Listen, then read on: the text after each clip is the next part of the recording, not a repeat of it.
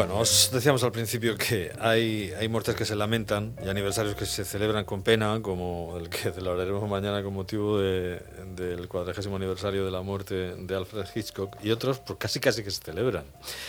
Es este, este aniversario del que os hablamos ahora, se cumplen 75 años de, como titula Jacinto Antón en, en el diario El País, del disparo más importante de la Segunda Guerra Mundial, que me parece un titular muy, muy, muy acertado.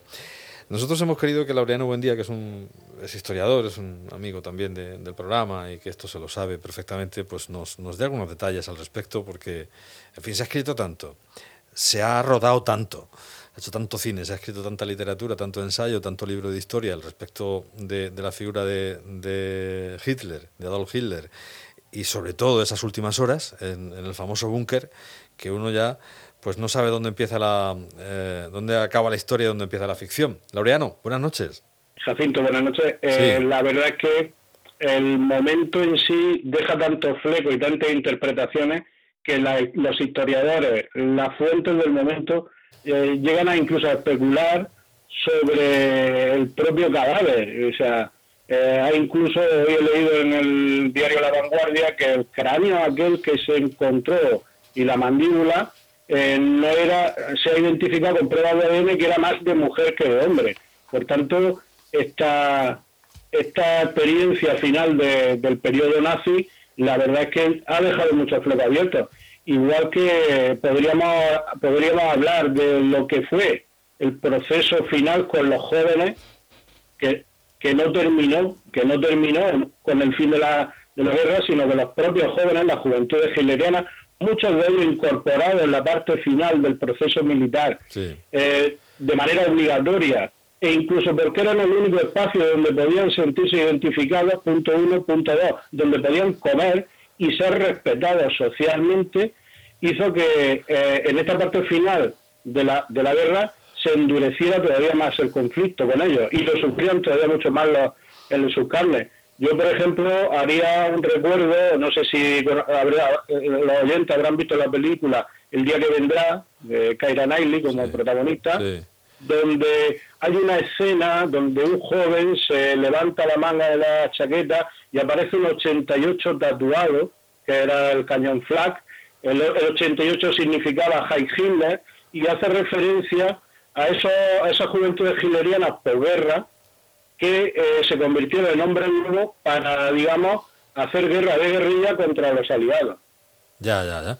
Fíjate que, que fueron eh, pues 175.000 miembros de, de, de esta, eh, de estos jóvenes o de, para el desastre de las Ardenas ya se vio, ¿no? Eh, fueron reclutados entre los o muy mayores o muy niños y llevados a una muerte absolutamente inútil porque la guerra ya había estaba claro a dónde hacia dónde se encaminaba, ¿no? Con un, con un eh, despliegue aéreo aliado que era casi, eh, casi único. La, la, Luftwaffe estaba completamente fuera de, combate. Los submarinos ya no podían hacer prácticamente nada. En fin, fue un, un auténtico desastre eh, ese tramo final.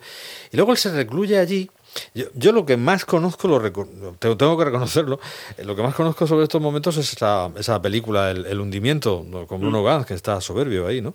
Eh, pero también es verdad que la película, todo lo que cuenta no es cierto. Sí es cierto que la ambientación está muy bien llevada y, y, y lo que podemos ver ahí eh, se, se, adecua bastante a lo que quizá era esos últimos momentos, pero por ejemplo hay personajes como los de su secretaria, que es la que cuenta la historia y algunos más, donde bueno, pues parece que desde la inocencia toman determinado partido. Y, y, no, seguramente no eran, ni eran tan inocentes ni, ni, ni, eran tan empáticos, ¿no? Esos personajes como nos los pintan en, en, esa cinta. Pero bueno, yo creo que más o menos nos cuentan pues la claustrofobia, eh, la, la, irritación del Führer en los últimos eh, momentos y, y, toda la tragedia que conlleva, ¿no? Yo, nosotros como oyentes, como espectadores, también nos interesa, aparte del hecho histórico, es el hecho psicológico, el hecho relacional entre las personas. Y es verdad que el diario, eh, es que hay muchos diarios, muchos muchas testimonios a posteriori del suceso, eh, aciertan mucho en lo que dicen de exagerado, de parte inventada, parte manipulada, ya que no hay fuentes reales escritas directas en abundancia para poder contrastarlo pero es verdad que la secretaria juega un papel fundamental, porque ella, posteriori de, de, la guerra, una vez pasado todo, escribe unas memorias y, de la, y la película bebe mucho de ahí. Pero claro, al hilo que dices de esto, de que no, sería, no eran tan inocentes, es verdad, no eran tan inocentes. Yo aquí eh, echaría mano de un libro, de un libro que yo leí en la carrera en su momento y que me, y que me recomendaron la malograda Carmen, Carmen González Martínez, mi profesora eh, de historia contemporánea, que eran los verdugos voluntarios de, de Hitler, que era el libro de Volkswagen, año 98, es un tocho, verdad, pero que te hace entender por qué eh, la gente estuvo con Hitler hasta el final, sabiendo la conclusión que iba a tener. O sea, se sabía que al final llegaba, pero la gente se mantuvo en el búnker aún sabiendo que podían morir. De hecho, en la película de hundimiento se pueden ver las peripecias personales de suicidio, intentos de huida, pero, pero también si uno ha tenido la oportunidad, y yo en este caso diría que habría que hacerlo con mucho cuidado y con mucha vacuna ciudadana, como ciudadano, leerse Mein Kampf, el libro, el, libro negro. Eh, Eso debe ser toda una experiencia. Yo reconozco que no lo hice en su momento por, por, prevención, ¿no? Eh, la verdad es que, hay que conocer las fuentes, pero sí he leído algunos fragmentos y, y hay que hacer un ejercicio importante, ¿no? Para no dejarse eh, atraer por determinadas teorías o no buscarle una lógica a lo que está explicando ahí. Es complicado leer Mein Kampf eh, sin, sin, dejarse arrastrar, ¿no? Me decías. Puede llegar incluso a ser hasta peligroso. ¿Por qué? Porque el discurso que, elabora, el relato que hace de su teoría ideológica, es sencilla. Eh, utiliza eh, unos parámetros que podrían ser aplicados a cualquier contexto histórico provocado por una crisis a posteriori hace su análisis y por tanto te pueden volver en su discurso. Yo recuerdo que cuando lo fui a la biblioteca de la Facultad de Letras a sacarlo, lo saqué también con un poco de miedo, a ver si me iban a mirar mal. O sea, así un poco en plan clandestino, porque estaba leyendo un libro prohibido. Entiéndase, el no prohibido para poder leerlo, pero sí origen de, de, una situación gravísima para la humanidad. Y la verdad que eh, hay que tener mucha vacuna ciudadana, mucha vacuna democrática, para no dejarse arrastrar por su, por su pensamiento, por su relato, porque en algún momento de, la lectura yo paraba y analizaba y decía, ojo, que me está convenciendo, porque puede llegar a convencerme.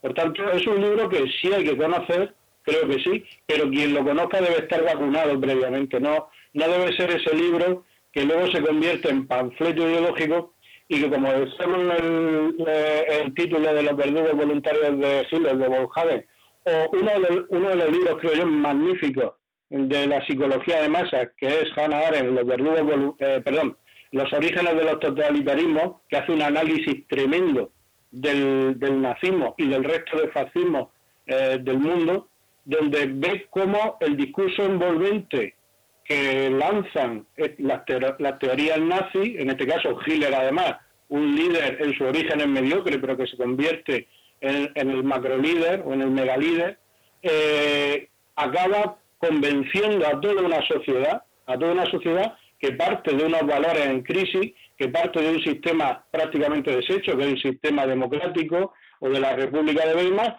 y que le da unos principios de engrandecimiento basándose en la historia y que la sociedad lo absorbe y que voluntariamente se suma al proyecto político, militar y social de, Hitler sin ningún problema. Sí, estaba ya el Reich caído y todavía estaban eh, algunos hablando, se había hecho una publicidad, se había hecho una propaganda de un arma secreta eh, infalible para ganar la guerra, todavía se hablaba en la sociedad alemana de aquello. Bueno, él lo que no tuvo fue ningún eh, miedo, se ve en su testamento, de dejar, bueno, pues un destello de arrepentimiento final, ni reconocer culpa alguna o compasión, sino reafirmarse en todo y cada uno de los puntos de, su de, lo que fue haciendo de su programa, de lo que fue ejecutando la, la, solución final, etcétera, etcétera, etcétera. Ya hemos dicho que fue eh, pues muy duro esos, esos, últimos meses y, eh, y esos últimos esas últimas horas también, con, con, el suicidio colectivo ahí de la, de la familia